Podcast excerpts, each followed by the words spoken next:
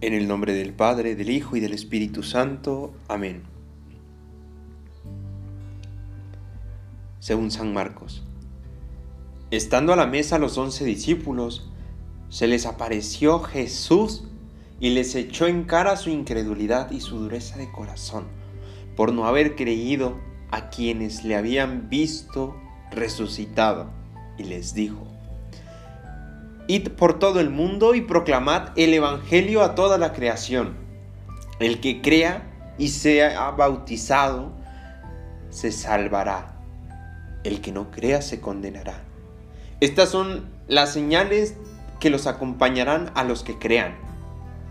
En mi nombre expulsarán demonios, hablarán lenguas nuevas, agarrarán serpientes en sus manos, y aunque beban veneno no les hará daño impondrán las manos sobre los enfermos y se pondrán bien. Con esto el Señor Jesús, después de hablarles, fue elevado al cielo y se sentó a la diestra de Dios. Ellos salieron a predicar por todas partes, colaborando el Señor con ellos y confirmando la palabra con las señales que la acompañaban. Palabra del Señor, gloria a ti, Señor Jesús.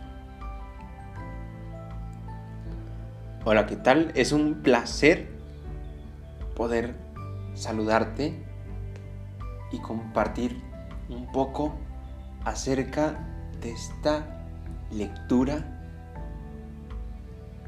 que sin duda es impresionante todo el, el evento, ¿no? O sea, es como, no sé, una super serie, diría yo, en la que los once discípulos están y llega Jesús, o sea, se aparece Jesús en medio de los once. Ellos tal vez estaban comiendo, estaban cenando, quién sabe, ¿verdad? Y se aparece. Y Jesús dice primero que les echen en cara su incredulidad, ¿no? Porque es así como de, ¿cómo es que no creen que yo este, he resucitado, que yo los envío, que yo los ayudo? Pero bueno, Jesús no solo se queda con el, lo malo que hacen, sino que nos da otra oportunidad.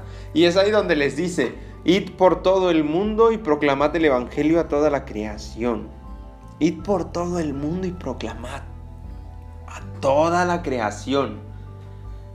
Tal vez han escuchado hablar de San, San Francisco, ¿no? Y que eh, decía hermana agua, hermana tierra, hermano lobo, hermana planta, hermana lo que, todo, toda la creación eran sus hermanos.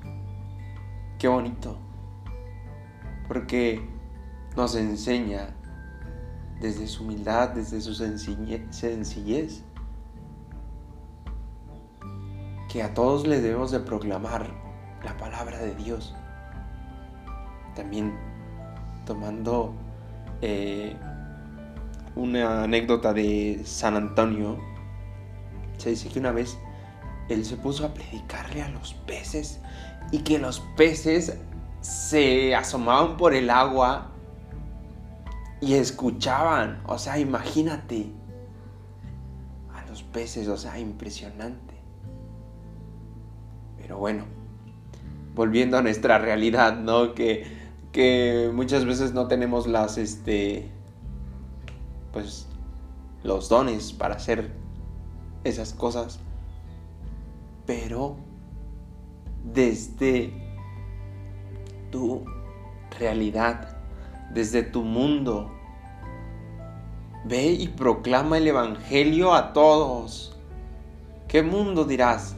Pues tu familia, tus amigos, tus compañeros, tus profes, eh, si vas a algún club o algún, eh, no sé, a gimnasia o a, practicas algún deporte, en tus redes sociales, ese es tu mundo donde puedes proclamar el Evangelio, la buena noticia, la vida de Cristo. Y la siguiente palabrita eh, la repite muchas veces eh, el evangelista, el creer, la importancia de creer.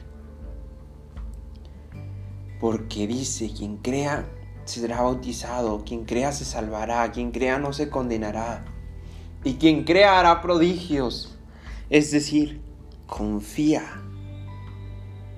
Considero que Jesús quiere eso, ¿no? Que confiemos en que Él hará el resto Confía en que tal vez ahorita tú no sabes cómo proclamar el Evangelio eh, completamente, pero confía en que Él te ayudará a que así sea.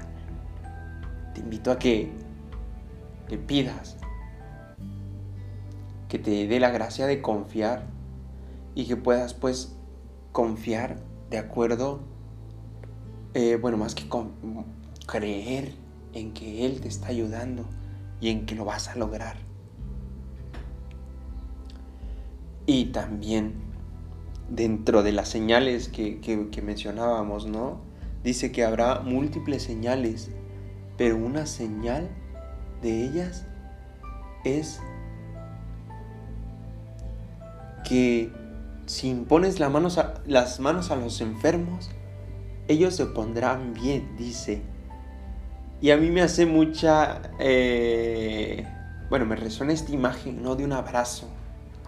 Tal vez no vamos a ir por el mundo imponiendo las manos a los enfermos, ¿no?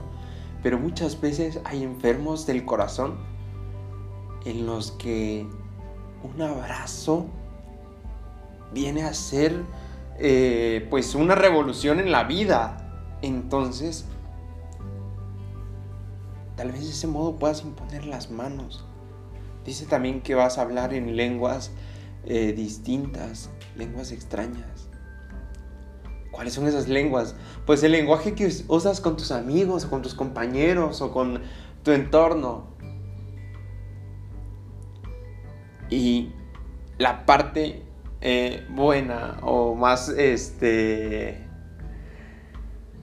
bueno, la, la última parte más bien de la lectura es que dice que ellos después de esto, fueron y predicaron por todos lados y que el Señor les ayudaba y que confirmaba lo que Jesús había prometido. Es decir, Jesús lo que promete, lo cumple.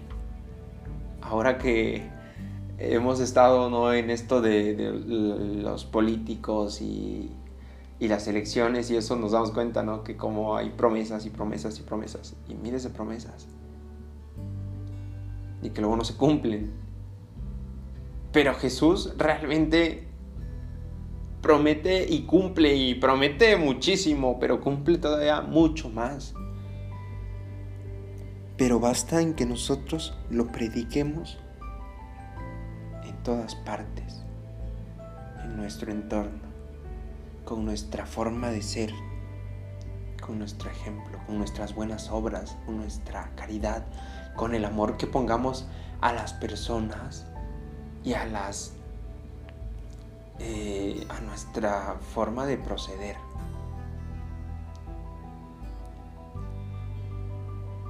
Te invito a que reflexiones y sigas pidiéndole a Dios que te dé las gracias para lograr predicarlo por todas partes.